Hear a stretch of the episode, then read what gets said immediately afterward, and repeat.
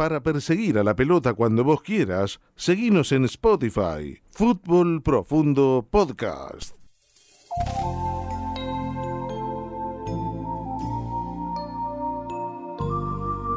Le hacemos eh, lugar en nuestro fútbol profundo de los sábados al prestigioso periodista Mario Rueda. Antes quiero hacerles a ustedes una recomendación importante, porque se viene el Día del Padre y luna llena, que sería esa lumería que los espera todos los días en diagonal 73, casi 47, tiene una serie de mm, ofertas, de promociones para agasajar a papá. Productos exclusivos de Tandil con bandeja personalizada gratis. Ofrece Luna Llena Quesería y Salumería que toma pedidos al 221 643 3630. Podés allí reservar tu box para agasajar a papá.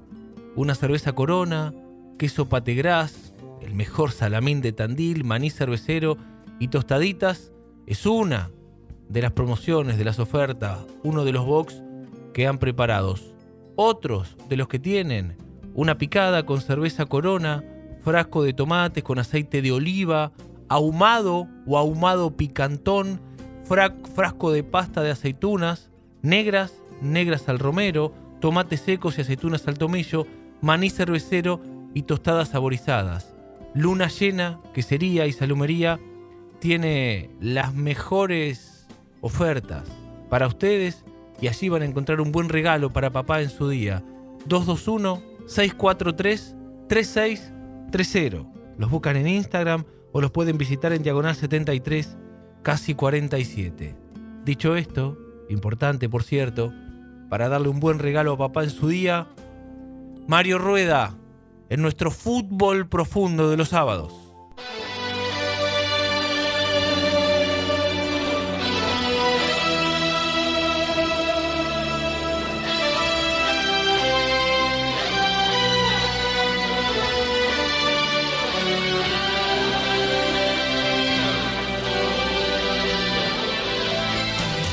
Debo contarles que entre otros tantos trastornos inconfesables y mínimos, como por ejemplo no soportar la malla mojada, los nudos fuertes de las bolsas del súper, la cerveza tibia, a las personas que no devuelven el saludo, los tipos que gargajean de colmillo, los que se limpian la oreja con la llave del auto, acostarme en la cama tendida, renegar por el insoportable divorcio de las tapas del tupper con su recipiente, pero mucho más, etcétera, tengo otro pequeño problemita que adicionar. No puedo apartar de mi mente imágenes futboleras acontecidas en el historial de mi como periodista, que regresan siempre y sin que nadie las llame. Un escenario del mejor fútbol del mundo que me persigue como una obsesión. Y en este caso es la secuencia del gol de Claudio Canilla a Brasil en ocasión de octavos de la Copa del Mundo en Italia 90.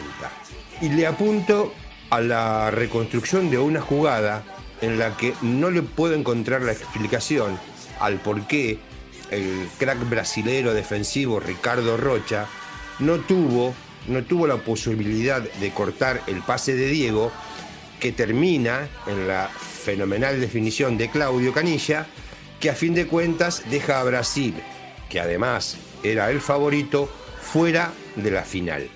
El 25 de enero de 1997, quien les habla estaba en Necochea, cubriendo la pretemporada de varios equipos para el diario Clarín. Nunca olvidaré ese día, porque allí me enteré del asesinato de José Luis Cabezas en Pinamar, y fue Martín Palermo, por entonces jugador de estudiantes, quien me habló de la mala noticia. También esa mañana me crucé en la puerta del hotel con Ricardo Rocha, quien se había incorporado recientemente a Newells, proveniente de Fluminense, y que era el peor protagonista de aquella desafortunada maniobra este, en contra de su equipo. Me presenté y obviamente hablamos de fútbol. Ni falta hacía que le recordara aquella jugada, nefasta para él.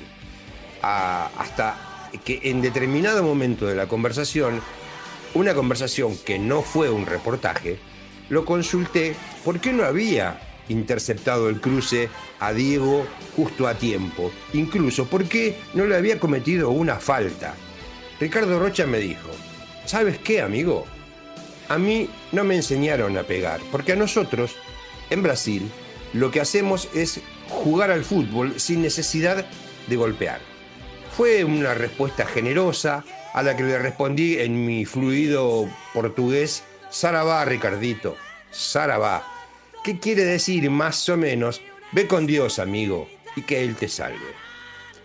Guardé esa charla en la insondable caverna de mi cerebro.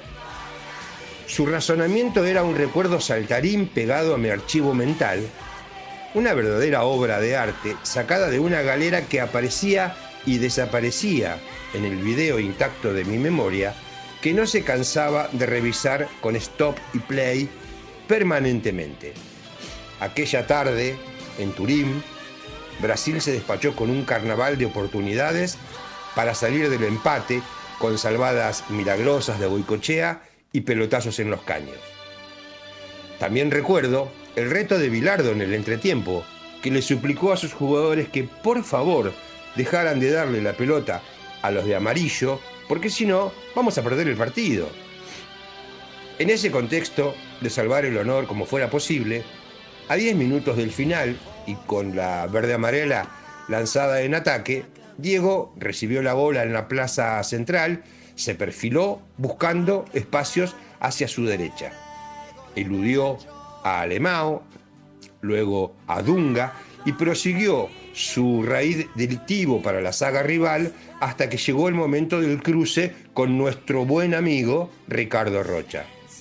En aquella oportunidad, Brasil jugaba con Ricardo Gómez como líbero, Rocha era el stopper por izquierda, en dupla con Mauro Galbao. Saben, siempre pensé que el error de Rocha fue salir perfilado como zurdo, siendo diestro, arrastrando en tándem a sus compañeros para rodear a Diego, ignorando el vuelo de Canilla para el campo libre opuesto. Rocha, el buen amigo de Rocha, me había contado en Necochea, siete años después de aquella jugada, que no le quiso apegar, no le quiso pegar a, Diego porque eso no estaba en su decente catálogo deportivo. Pero en verdad creo que no lo hizo, creo que no lo hizo para no irse expulsado. Es que para eso ya estaba amonestado desde los 40 minutos del primer tiempo por falta a Pedro Troglio. A ver, primero, sí estaba amonestado por pegarme una patada a mí, que, que bueno, ahora me mataste, no me acuerdo si fue a mí, si fue él, si fue al Mau, ahora no me acuerdo. Y segundo, yo creo que, que él, su juego era de quitar y no de pegar, y además creo que también ante la, la, jugada de Diego no quedó perfilado como para poder sacar la pierna más, más hábil para poder generar un quite o eventualmente una falta. Es como, qué sé yo, como ayer el otro día contra Estonia, como dejó parado con una madre Messi a, a, un jugador de ellos que parecía que lo dejó muerto. Por eso yo digo que, que me parece que más que nada quedan más perfilados ante la capacidad de salida de estos jugadores que, que a veces tienen con una madre la capacidad de limpiar. No me quedo con eso, no, no me cierra de todo la explicación de Pedro, a pesar de que él estuvo en la cancha, que salió reemplazado. Eh, también charlé con el profe Daniel Córdoba respecto de nuestro asunto. El profe es una persona que enamorada, enamorada, absolutamente enamorada del fútbol brasileño, revisa permanentemente también eh, esa serie de jugadas. Yo le hablé con Ricardo Rocha eso y Ricardo me dijo que realmente él cuando enfrentaba a Diego, eh, como todos los, los, jugadores brasileños, sabía que era muy probable que tuviese que voltearlo, aún en el estado que estaba en el 90. Entonces, como tenía amarilla, realmente le ofreció un perfil que a él, a Ricardo Rocha le convenía y bueno, Diego igual con la punta del botín se la dio a Cani. Nuestro buen amigo Ricardo Roberto Barreto da Rocha nació en Recife en septiembre de 1962 y jugó profesionalmente, al menos en una docena de equipos importantísimos, durante 20 años. En 1989, un año antes del Mundial, fue balón de oro en su país y entre sus ilustres pergaminos figura haber sido el primer defensor brasilero en fichar para el Real de Madrid en 1991. Bueno, se retiró del fútbol profesional tras su paso por Flamengo en el 98 y después continuó trabajando como asesor deportivo y además ejerce el periodismo en una importante cadena de televisión en Río de Janeiro. Por su recio bigotazo, su prestancia como defensor y su liderazgo en la cancha, lo apodaron el sheriff. En su expediente, cabría resaltar que al guardián del orden una vez se le escapó un reo, rengo además, llamado Diego Maradona, allá por el 90, en Italia. Este próximo 24 de junio se van a cumplir 32 años de aquel día en que el sheriff perdió en la cancha su brillante estrella plateada. Desde esta vieja computadora móvil, con el teclado lleno de caries, los saluda un viejo amigo de la casa, Mario Rueda. En el círculo central contra De Mao. Escapa Diego, se lleva la pelota Maradona también contra Dunga. Ahí va Maradona, ahí va Maradona para Canilla. Gol, gol, gol, gol.